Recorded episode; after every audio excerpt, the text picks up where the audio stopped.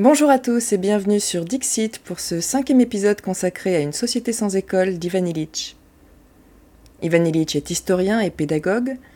Dans une société sans école, il préconise une déscolarisation de la société qui passe par la séparation de l'État et de l'école. Après avoir abordé l'industrialisation de la connaissance dans l'épisode précédent, nous allons aujourd'hui examiner le phénomène de la pauvreté moderne. Remarquons au préalable que la définition même de la pauvreté n'a rien d'évident. En effet, être pauvre, c'est manquer de ressources, de moyens matériels pour mener une vie décente. Mais tout dépend des critères suivant lesquels on fixe les besoins matériels, et tout dépend de la définition qu'on se donne d'une vie décente. Or, une société où les besoins fondamentaux de l'homme se transforment en demande de biens de consommation a tôt fait de mesurer la pauvreté selon certains étalons de comparaison que les technocrates peuvent modifier à volonté. Est pauvre celui qui ne parvient pas alors à satisfaire à certaines normes de la consommation obligatoire. Pour Ivan Illich, la modernisation de la pauvreté se caractérise avant tout par trois phénomènes. Nous allons inexorablement aussi bien vers la pollution du milieu physique que vers la ségrégation sociale, tandis que nous accable le sentiment de notre impuissance. Et ce sont ces trois aspects que nous retrouvons dans l'expérience de la pauvreté dans sa version moderne, de même que dans le processus de dégradation d'ensemble qui s'accélère, dans la mesure où des biens de nature non matérielle sont conçus comme une demande accrue de biens de consommation. La pollution du milieu physique est le premier aspect de cette pauvreté moderne. Ainsi, en 1971, Ivan Illich remarque que les limites des ressources terrestres commencent d'apparaître. Aucune découverte scientifique ou technique ne pourrait fournir à tous les habitants du monde les biens et les services dont disposent les pauvres des pays riches. L'absurdité de cet écocide est selon lui plus dangereuse encore que l'arme atomique. Nous savons quel relais électrique ne doit pas se fermer pour éviter le désastre atomique. Nous ne disposons d'aucun court-circuit, pour prévenir l'holocauste écologique. Or, les institutions jouent un rôle décisif dans cette destruction du milieu physique.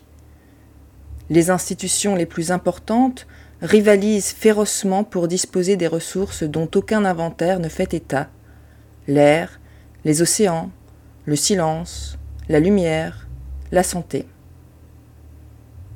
Elles n'attirent l'attention du public sur la raréfaction de ces ressources que lorsqu'elles sont presque irrémédiablement avilies. Partout, la nature devient nocive, la société inhumaine, la vie privée est envahie et la vocation personnelle étouffée. Les institutions, dont l'institution scolaire, sont le moteur de ce processus destructeur. Elles créent des besoins plus vite qu'elles ne peuvent les satisfaire, et tandis qu'elles s'efforcent en vain d'y parvenir, c'est la terre qu'elles consument. Cela est vrai de l'agriculture, comme de l'industrie, de même que de la médecine et de l'enseignement. Le second aspect qui caractérise cette modernisation de la pauvreté est une ségrégation sociale croissante. Cette polarisation sociale est double. Au sein même des pays développés, la scolarité obligatoire justifie les inégalités sociales. Aucune réforme scolaire ne pourra compenser les inégalités sociales que l'école renforce malgré ses promesses renouvelées d'égalité accrue. C'est la structure de l'école qui s'oppose à tout avantage accordé à ceux qui sont, par ailleurs, désavantagés.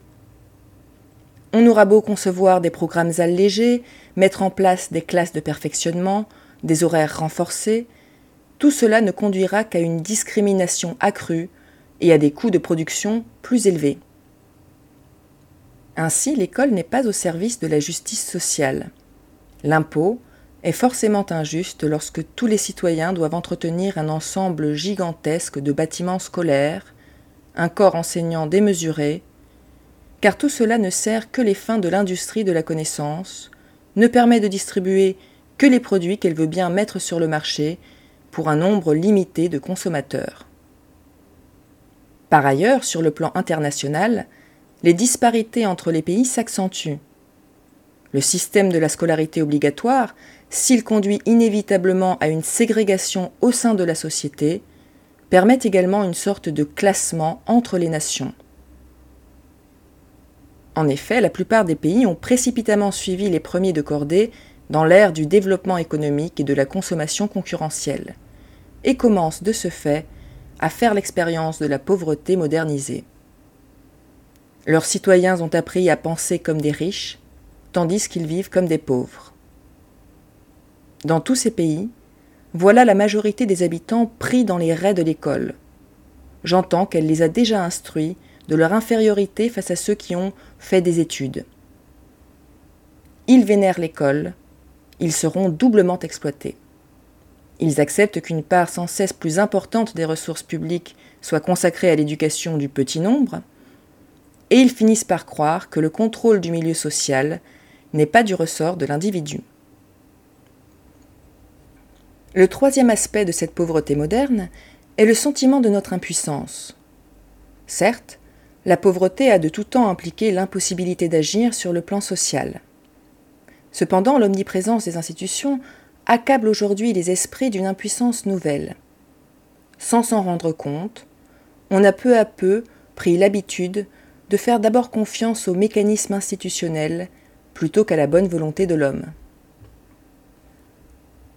Or, cette confiance en des mécanismes institutionnels abstraits et indépendants de notre volonté décourage tout accomplissement personnel en marge de l'institution. Elle génère un sous-développement progressif de la confiance en soi et dans la communauté. Cette perte de confiance en soi est exacerbée par un sentiment de frustration et de dépendance face aux institutions. C'est que la toute-puissance des institutions ôte aux individus jusqu'à la volonté de se défendre et d'agir collectivement. Ils se sentent incapables d'agir sur un réel qui les dépasse et sur lequel ils perdent prise. Ils sont de moins en moins capables d'organiser leur vie à partir de leurs expériences et ressources dans le cadre de leur propre communauté.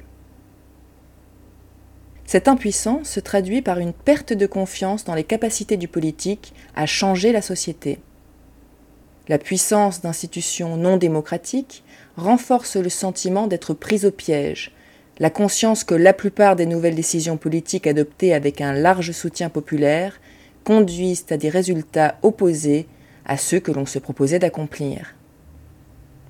Ainsi notre monde commence à perdre sa dimension humaine et se retrouve soumis à la contrainte des faits et de la fatalité comme aux époques dites primitives. Mais l'univers chaotique du barbare était en fait constamment soumis aux interventions de divinités mystérieuses et anthropomorphes, tandis que nous ne pouvons attribuer le chaos de notre monde qu'à notre propre action et à notre propre planification.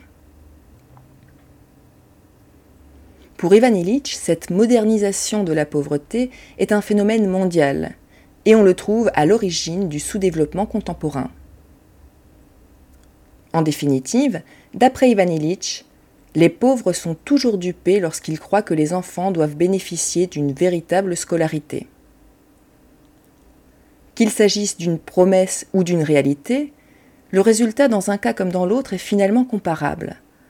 Ces douze années d'école font des enfants déshérités du Nord des adultes invalides, parce qu'ils les ont subis, et flétrissent ceux du Sud, en font des êtres à jamais arriérés, parce qu'ils n'en ont pas bénéficié.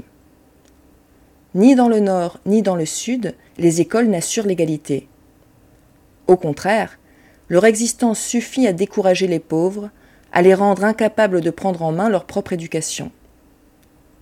Dans le monde entier, l'école nuit à l'éducation parce qu'on la considère comme seule capable de s'en charger. L'école est devenue la religion mondiale d'un prolétariat modernisé et elle offre ses vaines promesses de salut aux pauvres de l'ère technologique. L'État-nation a adopté cette religion, enrôlant tous les citoyens et les forçant à participer à ces programmes gradués d'enseignement sanctionnés par des diplômes. Mais alors, comment sortir de ce paradigme délétère? Y a-t-il des solutions pour transformer l'école? Comment repenser l'éducation? C'est ce que nous verrons ensemble au prochain épisode.